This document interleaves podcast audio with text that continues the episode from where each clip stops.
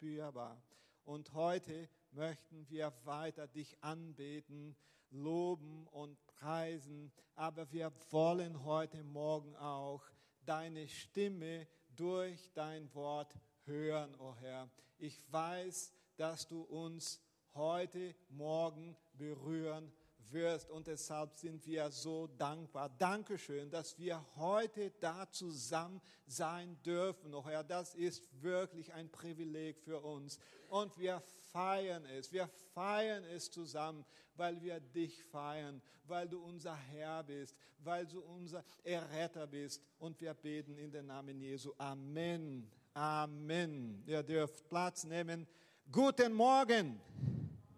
Hey, das war mal schwach. Hey, guten Morgen. Habt ihr zu Hause gefrühstückt? Ich denke nicht. Wenn es so heiß ist, dann isst man wirklich sehr wenig und dann fehlt die Kraft manchmal. Ne? Aber sehr schön da zu sein. Es freut mich hier zu sein dürfen. Äh, schon eine Weile, dass ich nicht predige und ich bin so der, der Prediger. Ich, ich, ich, ich feiere es, wenn ich hier äh, bei euch oder in der Kirche sein kann und etwas von Christus weitergeben kann. Das ist für mich wirklich so schön und das möchte ich heute Morgen auch tun. Ja, Steffen, Steffen, danke, dass du siehst, dass ich träume. Ich träume. Ich träume, wenn ich schlafe, aber wenn ich wach bin, dann träume ich weiter. So ist mein Tipp, so meine Persönlichkeit. Ich träume wirklich sehr, sehr, sehr gerne. Und das ist wichtig. Äh, man sollte immer träumen. Und heute, wie wir auch schon gehört haben, geht es weiter mit der Predigtreihe Die Kirche meiner Träume. Warum dieses Thema? Weil viele sagen, hey, ich habe die richtige Gemeinde, die richtige Kirche noch nicht gefunden und ich träume von einer Kirche, die das macht, die so ist oder so weiter und so fort. Ich denke, viele haben diese Erfahrung schon gemacht und deshalb habe ich Gott gefragt, hey, worüber soll ich predigen? Und dann ist das Thema wirklich so sichtbar zu mir geworden. Und ich beginne mit einer Frage. Hast du Träume? Hast du noch Träume? Ja oder nein? Amen. Natürlich hast du Träume. Aber natürlich ändern sich Träume mit der Zeit. Ist das so oder nicht? Das muss ich ja auch bestätigen. Als ich ein Teenager war, träumte ich davon, eine Freundin zu haben. Hey, ich habe jeden Tag davon geträumt. Aber als ich etwas älter war, war es mein Traum, Pastor zu werden. Hey, die Träume, die gehen weiter. Und als ich schon Pastor war, war es mein Traum, eine große Kirche zu haben und natürlich auch eine wunderbare wunderschöne Familie zu haben. Und Gott war so, so gut und deshalb singe ich so stark, fast stärker als Ute hier vorne. Du bist so, so, so gut, weil Gott wirklich so gut zu mir war und ist. Amen. Ist Gott gut zu dir? Er ist gut. Zu jeder Zeit. Aber das Interessante ist, dass man ab einem bestimmten Alter noch mehr träumt. Nicht weniger, sondern mehr. Ich werde es euch erklären. Tatsache ist, dass wir für uns selbst, aber auch für andere träumen. So, so passiert es. Ähm, ich habe immer noch meine persönlichen Träume, ein Porsche zu kaufen. Nee, nee, das ist ein Scherz. Ähm, aber ich bin schon auf einer fortgeschritteneren Ebene, würde ich sagen. Ich träume vom Erfolg meiner Töchter. Ich habe ja zwei Töchter, Gabriela und Elena. Wer uns noch nicht so ganz gut kennt, Gabriela ist zwölf Jahre alt und Elena ist zwei und ist hier in Deutschland geboren. Eine Brasilianerin in Deutschland geboren. So sagt man das. Okay? Ich träume von einer harmonischen Familie und einer erfolgreichen Karriere für Gabriela und Elena. Hey Markus, bitte, stopp. Gabriela ist erst zwölf und Elena, hey, zwei Jahre alt. Aber ich träume schon und ich bete schon dafür. Hey Gott, segne Gabriela und segne Elena. Ich habe Träume. Ich spare sogar Geld. Etwas, wenig, aber etwas, um ihnen in Zukunft zu helfen, ihre Ideale, ihre Träume zu verwirklichen. Gut, dass Gabriela nicht da ist, weil sonst würde sie sagen, Papa, du hast irgendwas über Geld und Gabriela gesprochen. Äh, aber das hat mit Träume zu tun. Ich habe so viele Träume. Hey, ich habe Träume für das Reich Gottes. Das habe ich und ich wünsche mir, dass es bei euch genau so geht. Ich träume von einer Erweckung in ganz Europa. Hey Markus, hör doch bitte mal auf, über Erweckung zu sprechen. Hör ich nicht auf. Okay, ich träume davon, dass sich viele Menschen zu Christus bekehren, aber ich habe noch konkretere Träume. Ich habe Träume für diese Gemeinde. Was? Weil das ist meine Gemeinde. Das ist deine Gemeinde. Aber zuerst ist es Gemeinde Gottes. Aber ich habe Träume für diese Gemeinde. Ich träume vom geistlichen und auch zählenmaßigen oder zähl, zählenmäßigen, hey, Wachstum von der Connect Church. Hey, wir sollten zuerst geistlich wachsen und dann auch zahlmäßig oder zahlmäßig. Ist das so oder nicht? Ich träume davon, dass sich hunderte von Kleingruppen in der ganzen Region verbreiten. Hey, das ist mein Traum. Wie, viel, wie viele Kleingruppen habt ihr in der Gemeinde? Hey, so wenig. Ich weiß nicht, ob es sich lohnt zu sagen, wie viele wir haben, aber wir haben trotzdem Kleingruppen in der Gemeinde und wir werden uns vermehren, multiplizieren, weil das ist gerade, was Gott für uns vorhat. Multiplikation. Ich kann sogar noch genauer sein wenn du möchtest und wenn es um Träume geht. Ich träume von einer Taufe. Nochmal, würde Elena sagen, nochmal, Papa. Ich träume von einer Taufe mit vielen Menschen. Wann? Nächstes Jahr? Nein, im November, hier auf dieser Bühne. Ich träume davon. Wusstest du, dass wir im November eine Taufe haben werden? Im November. Hey, wir sind nah dran. Und ich frage, lebst du bereits mit Christus und bist noch nicht getauft? Hey, dann entscheide dich bitte für die Taufe und hilf mir, meinen Traum zu verwirklichen. Ich möchte so viele Leute hier auf der Bühne sehen, die ins Wasser gehen, um zu sagen, ich bin neu geboren und ich lebe jetzt für Jesus Christus. Mein Leben wurde von Jesus Christus verwandelt und ich bin Licht und Salz auf dieser Erde. Halleluja! Das möchte ich sehen, das möchte ich erleben und ich träume davon und werde auch weiter träumen. Aber heute werde ich über einen ganz besonderen Traum sprechen. Ich träume von einer Kirche, die betet.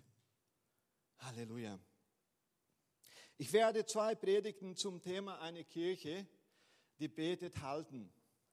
Im ersten Teil werde ich anhand der Bibel zeigen, dass es sich lohnt zu beten. Es lohnt sich wirklich.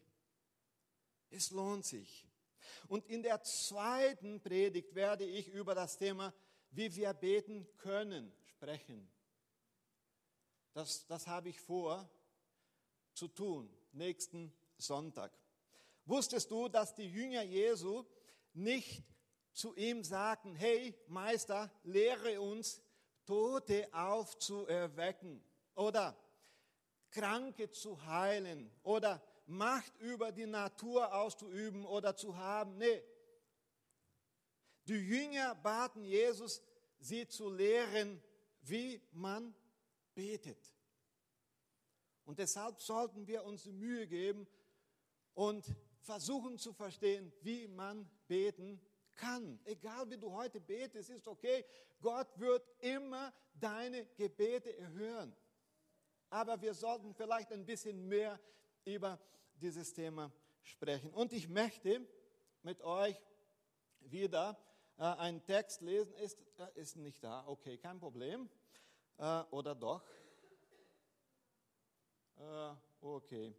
Apostelgeschichte, Kapitel 2, Vers 42. Und da lesen wir so, und sie blieben beständig in der Lehre der Apostel und in der Gemeinschaft und im Brotbrechen und in den Gebeten. Halleluja. Und jetzt kommt, was ganz, ganz wichtig ist. Es gibt kein Christentum ohne Gebet. Kein christliches Leben ohne Gebet. Keine starken Familien ohne Gebet. Keine lebendigen Gemeinden ohne Gebet. Keine missionarischen Fortschritte. Keine geistliche Kraft. Gebet sollte schon da sein. Das Gebet ist der Beweis dafür, dass du wiedergeboren wurdest. Der Beweis, dass du ein reifer Gläubiger bist, ist, wenn du betest.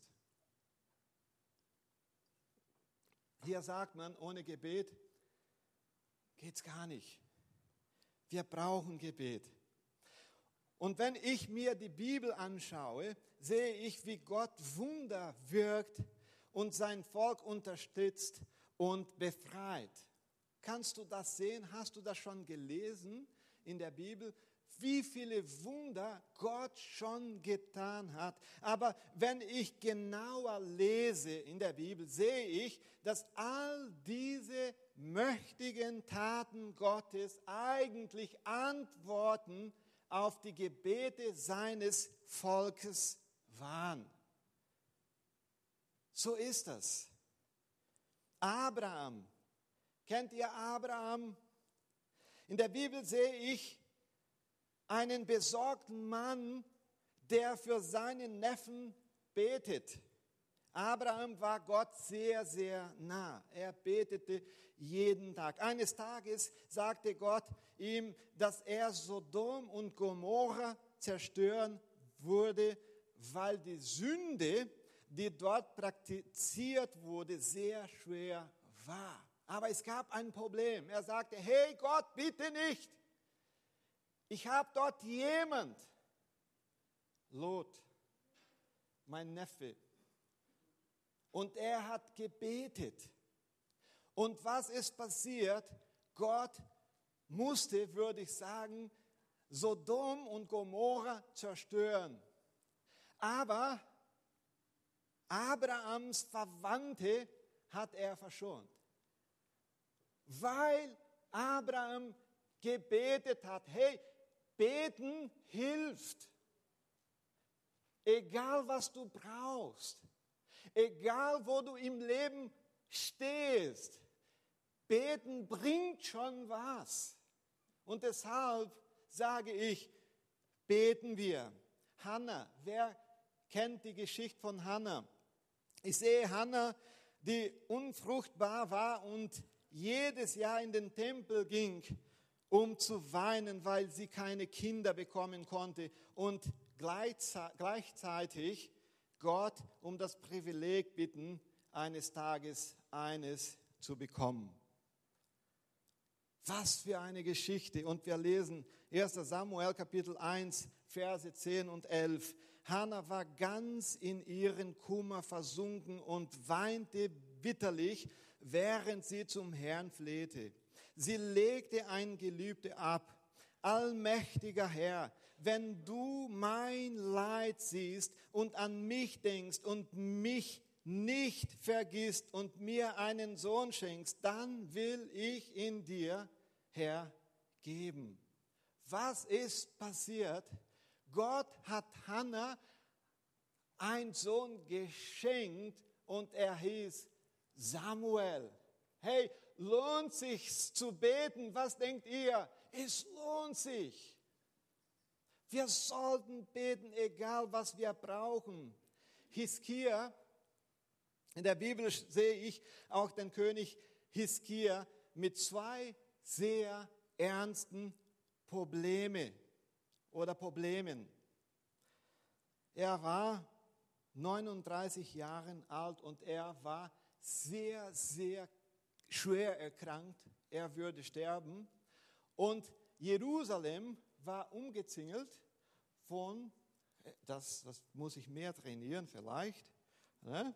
ähm, von einer starke, sehr mächtige Armee. Er hatte da zwei Probleme. Was hat er getan? Er hat geweint. Er hat gebetet. Und was hat Gott getan? Er hat ihn geheilt und hat auch Jerusalem von dieser Armee befreit. Ein Wunder, nee, nee, zwei große Wunder. Warum? Weil er gebetet hat. Und Daniel, kennt ihr die Geschichte von Daniel? Hey, wer kennt diese Geschichte nicht? Und was ist mit dem jungen Daniel, der wegen seiner Treue zu Gott in der Löwengrube geworfen wurde, um von ihnen lebendig zerrissen zu werden? Und wir lesen Daniel Kapitel 6, Vers 23. Der hat den Löwen das Maul verschlossen, sodass sie mir nichts antun konnten. Gebet. Gibt es Löwen? Gibt es Risiko? Gibt es Not? Gibt es Probleme? Hey, bete. Ganz ruhig. Bete. Komm zu Gott und er kann ein Wunder tun. Und Jesus. Ich sehe Jesus, den Sohn Gottes, bei seiner Taufe am Jordan beten. Das sehe ich. Und der Himmel öffnete sich und der Geist kam auf ihn herab. Hey, und Jesus wurde durch die Kraft des Heiligen Geistes für seinen Dienst bevollmächtigt. Und Jesus wird ein Mann des Gebets sein. Er betet in der Wüste, er betet in äh, Gethsemane, er betet am Kreuz, das kann man ja auch sehen und lesen. Und heute sitzt er auf dem Thron und betet für dich und für mich. Gebet. Der Sohn Gottes hat das Gebet so, so ernst genommen und wir sollten das Gebet auch sehr ernst nehmen. Paulus. Paulus, der große Apostel, ein Missionar, ein Pastor, ein, ein Theologe, hat immer, jeden Tag gebeten. Und die Jünger Jesu haben gebetet. Und wenn ich auch die Geschichte von der Kirche lese und studiere, werde ich sehen, wie Christen durch die Jahrhunderte durchhin oder hindurch beten. Die Reformatoren, die Kirchenväter, die Puritaner, die Erweckungsprediger und so weiter und so fort. Und jetzt kommt die Frage, die so wichtig ist. Wir sind die Generation, die auch denkt, dass es möglich ist, ein Christ zu sein, ohne zu beten. Hey, es geht schon. Da kommen wir auch durch. Hey, aber heute wollen wir ganz kurz über Gebet sprechen. Und nächsten Sonntag geht es dann weiter. Warum sollten wir von einer betenden Kirche träumen? Aus mindestens drei Gründen. Es gibt noch viel mehr, aber ich habe nur drei hier ausgewählt. Die Gemeinde erhält Macht durch das Gebet. Kraft durch das Gebet. Was ist Gemeinde? Ist nicht die richtige Frage. Wir sollten fragen, wer ist die Gemeinde? Ich bin die Gemeinde, du bist die Gemeinde, wir zusammen sind die Gemeinde. Und als Gemeinde haben wir so viele Herausforderungen hier auf dieser Erde. Und wir brauchen Kraft, um über Jesus zu erzählen, das Wort Gottes zu predigen. Kraft, wir können nicht Gemeinde sein, ohne diese Kraft zu erhalten. Und wie kommt diese Kraft zu uns? Durch Gebet durch Gebet. Jede Missionararbeit beginnt mit den Knien auf dem Boden im Gebet. Was hat die Antiochia Gemeinde gemacht, bevor sie Paulus und wer? Barnabas gesendet hat? Sie haben gefastet, gebetet.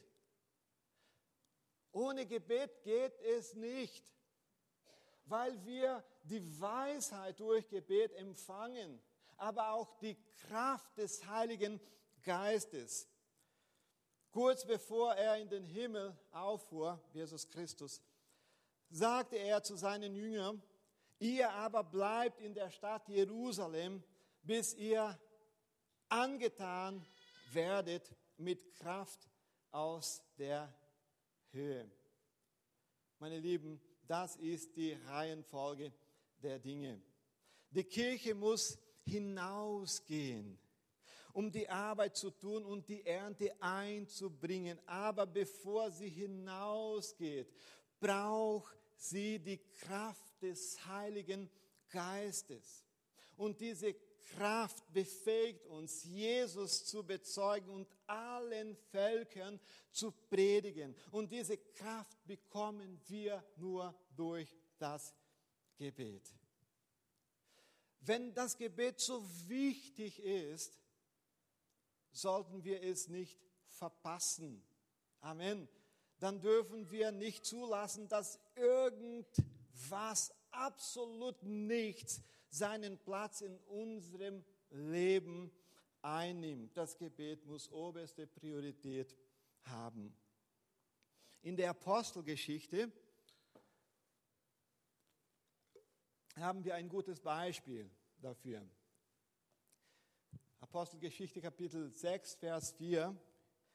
Die Apostel treffen die wichtigste Entscheidung in der Apostelgeschichte, würde ich sagen. Die Gemeinde war verfolgt worden äh, und die größte Waffe äh, der Kirche gegen Verfolgen und äh, alle anderen Probleme war das Gebet. Aber jetzt ist die Sache etwas anders.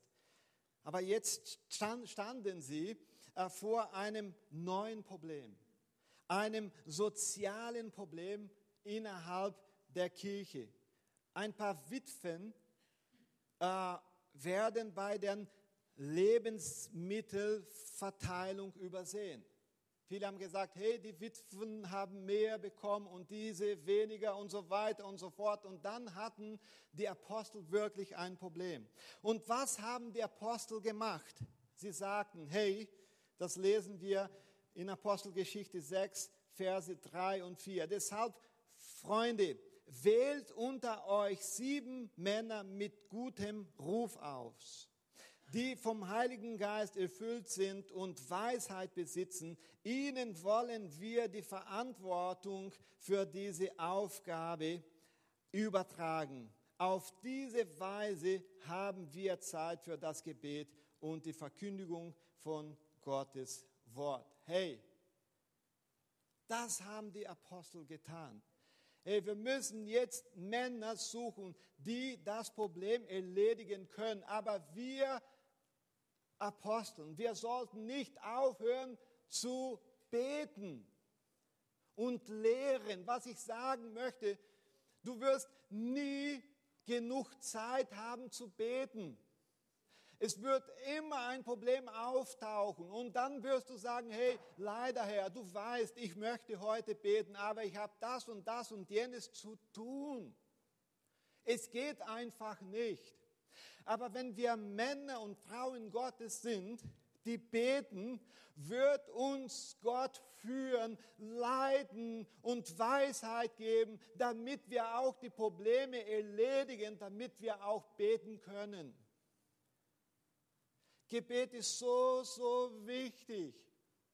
Ich habe schon erlebt, so morgens, 8 Uhr, habe ich meine To-Do-Liste angesehen und dann gesagt, hey Gott, heute geht es nicht. Hey, heute habe ich so viel zu tun. Bitte, wenn du mit mir reden möchtest, äh, morgen vielleicht machen wir einen Termin aus, aber heute habe ich so viel zu tun. Das habe ich schon getan. Weißt, was passiert ist? Nichts. Ich konnte meine Termine, meine Aufgaben nicht erledigen, weil ich alleine war. Aber ich habe schon das Gegenteil erlebt. Meine Liste angeschaut und gesagt, hey Gott, 20 Aufgaben heute. Ganz kompliziert, Herr, aber wir nehmen uns die Zeit, wir beide, du und ich, und wir haben Gemeinschaft. Und was ist passiert? 16 Uhr bin ich ins Fitnessstudio gegangen. Alles erledigt. Halleluja, das ist, wenn wir beten. Weil wir Kraft bekommen. Ich habe noch das und jenes und so weiter, so viel zu tun. Hey, verpasst bitte das Beten nicht. Weil wenn wir arbeiten, arbeiten wir. Aber wenn wir beten, dann arbeitet Gott. Das war immer so und wir machen mit, wir arbeiten mit. Hey, brauchst du Kraft, um Jesus weiterzugeben, um deine Herausforderung zu bekämpfen und so weiter, deine Probleme zu erledigen? Bitte beten wir zusammen heute Morgen. Hey, zweitens, das Gebet ist die Grundlage für die Erweckung der Gemeinde. Wenn die Kirche einstimmig für etwas betet, antwortet Gott. Erweckung beginnt manchmal mit einer Person, die da unzufrieden ist und sagt, hey, ich bin mit dir so zufrieden, aber ich sehe so viele Leute, die in die Helle gehen und ich sollte jetzt Gott beten. Und diese einzige Person beginnt mit Gebet. Und sie steckt andere Leute an und sie beginnen auch mit Gebet. Und langsam schickt Gott eine Erweckung. So ist es schon so viele Mal passiert. Äh, habt ihr schon eine Kleingruppe geh gehört? Holy Club in Oxford. Habt ihr schon davon gehört? Die Kirche wurde damals zerstört. Vielleicht du, Kevin, du kommst ja aus England. Zerstört das Ergebnis des französischen Rationalismus. Es gab eine Welle des Atheismus, die durch die Kirche schwabte. So, so stark war es. Die Prediger glaubten nicht mehr an die Unfehlbarkeit des Wortes Gottes. Die Kirche war ein Tal der trockenen Knochen. Und es waren keine Menschen mehr in der Kirche. Die Kirche war leer. Es gab kein Leben. Die Predigten waren tot. Und plötzlich erweckte Gott eine Gruppe oder eine Gruppe von Studenten an der Universität. Und zu der Gruppe gehörten Charles und John Wesley und auch ein Junger namens Georg Whitefield. Und diese Gruppe hat klein angefangen. Hey, und sie beteten gemeinsam und fasteten. Und in einer Gebetsabend, es war der 31. Dezember 1739, um drei Uhr morgens und öffnete Gott der Himmel und Gott goss den Heiligen Geist über sie aus. Und durch diese jungen Leute belebte Gott die Kirche in England neu. Ein paar Jugendliche. Es war alles verloren, aber sie haben jeden Tag in der Universität gebetet. Hey Gott, wir wollen mehr von dir empfangen.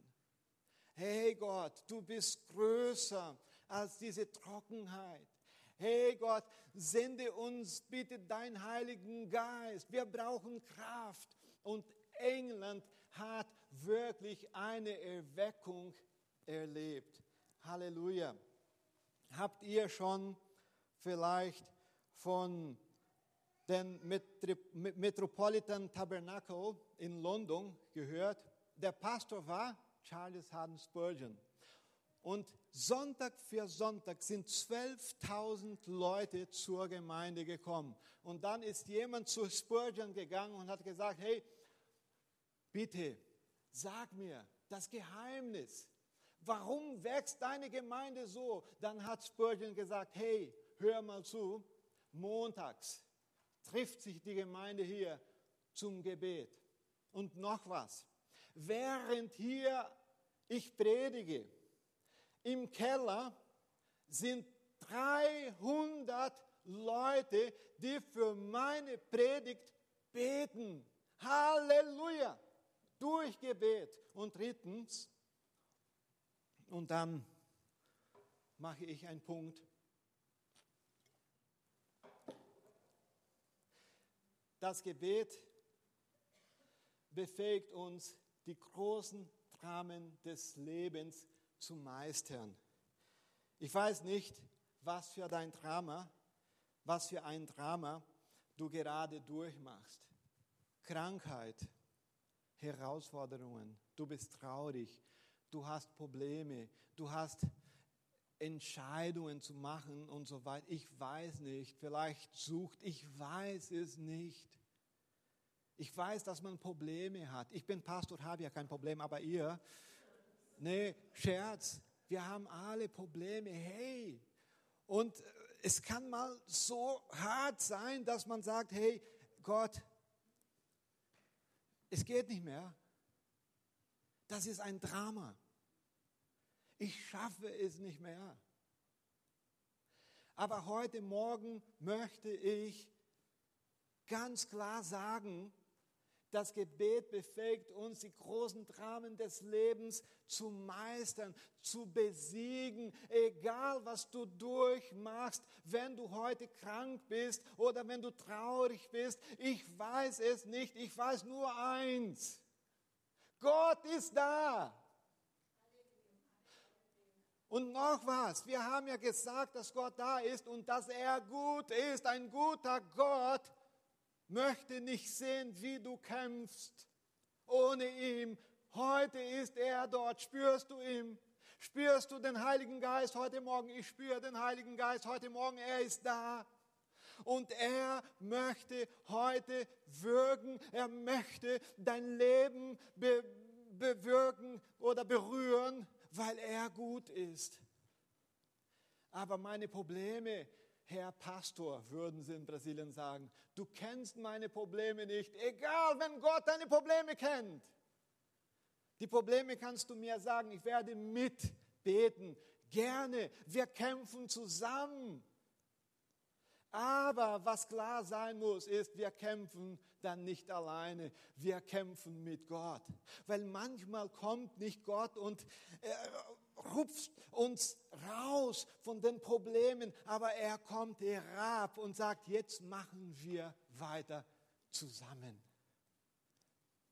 Ich bin gnädig, ich bin gut. Und dann machst du so eine super gute Erfahrung. Und dann kannst du auch andere Leute weiter begleiten und segnen und sagen, hey, komm doch zu Jesus komm doch zu Jesus. Ich habe das vor kurzem auch durchgemacht. Hey, aber ich war nicht alleine. Ich war mit Christus unterwegs. und ich habe viel zugelernt. Dieser Drama ist dort in der Vergangenheit. Aber ich möchte dich auch segnen heute Morgen. Hey, ich habe so viel heute euch zu sagen, so viel auf dem Herzen, aber es geht ja gar nicht. Deshalb sage ich, komm den nächsten Sonntag zu der Connect Church und wir werden weiter darüber sprechen.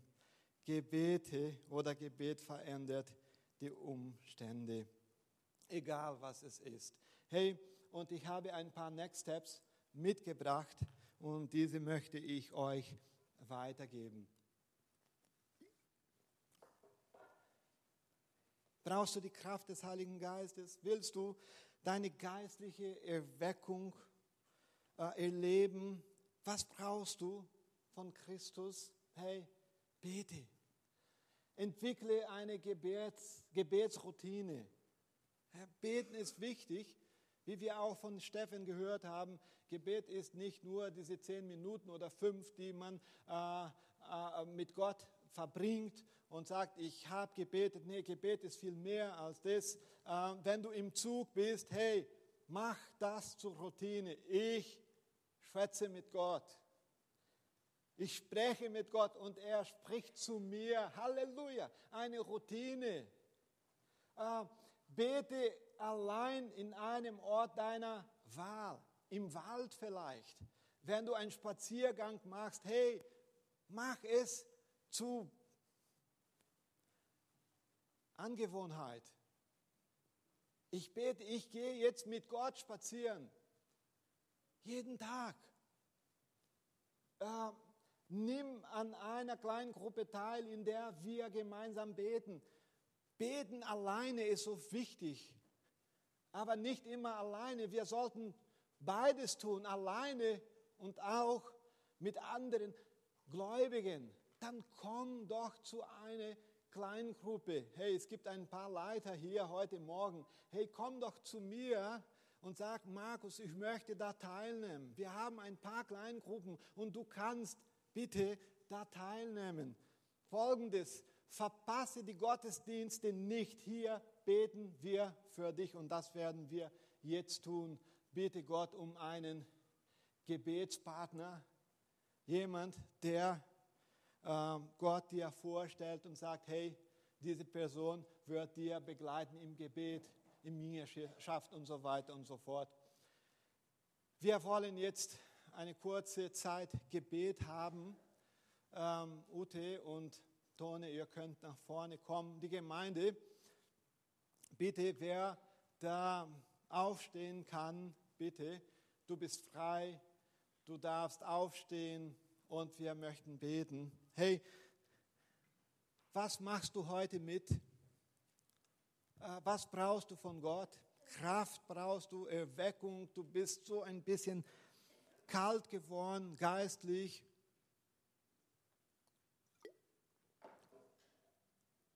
Und ich möchte für dich auch beten. Wenn du auch krank bist, wir möchten für dich beten.